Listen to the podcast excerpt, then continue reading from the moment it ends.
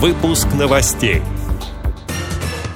Президент России подписал закон о штрафах за дискриминацию инвалидов и пожилых людей. Идет прием работ на ежегодный конкурс «Европейское брайлевское эссе». Объединенная металлургическая компания поддержит проекты волонтеров на территории московского региона. В Бахчисарае провели первый региональный фестиваль духовно-нравственной и патриотической песни. Далее об этом подробнее в студии Анастасия Худякова. Здравствуйте.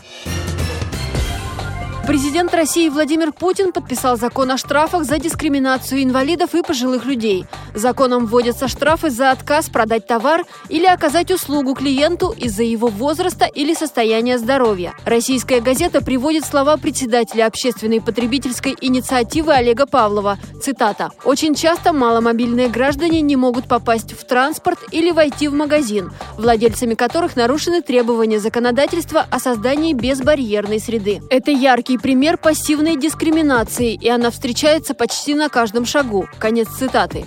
Принятые поправки направлены прежде всего на стимулирование продавцов к соблюдению прав такой категории потребителей. Штраф для должностных лиц вводится в размере от 30 до 50 тысяч рублей, для юридических лиц от 300 до 500 тысяч рублей. Идет прием работ на ежегодный конкурс «Европейское брайлевское эссе». Всероссийское общество слепых и его региональные организации участвуют в нем уже более 10 лет. Среди тем конкурса этого года – Брайль в эпоху технологий, Брайль и доступность туризма, Брайль и голосование. Эссе нужно предоставить во Всероссийское общество слепых не позднее 18 мая. Телефон для справок 8 495 623 70 81. Высшая премия конкурса «Европейское брайлевское эссе» на этот раз составляет 2000 долларов долларов. Отмечу, что 8 инвалидов по зрению России в разные годы становились победителями конкурса. Двое получили высшую премию. В 2015-м Владислав Иванов из Татарстана, в прошлом году Тамара Андреева из Петербурга.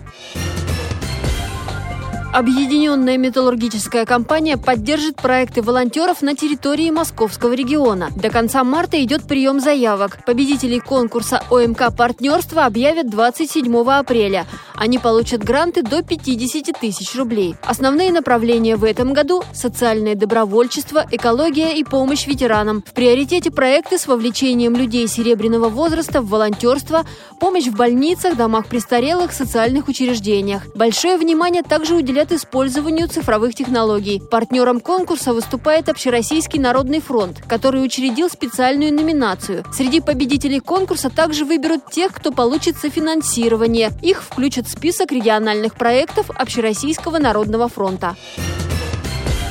В Бахчисарае провели первый региональный фестиваль духовно-нравственной и патриотической песни. Праздник посвятили 95-летию Всероссийского общества слепых. Девиз фестиваля «И свет во тьме светит, и тьма не объяла его». Фестиваль объединил артистов с нарушением зрения из разных городов Крыма – Бахчисарая, Севастополя, Симферополя, Керчи, Ялты. Певцы исполняли известные и авторские композиции. В заключение программы всех участников наградили дипломами фестиваля и памятными подарками. Мероприятие Мероприятие состоялось в конце февраля в рамках сотрудничества Симферопольской и Крымской епархией, Свято-Успенским мужским монастырем и храмом Феодоровской иконы Божьей Матери в Бахчисарае.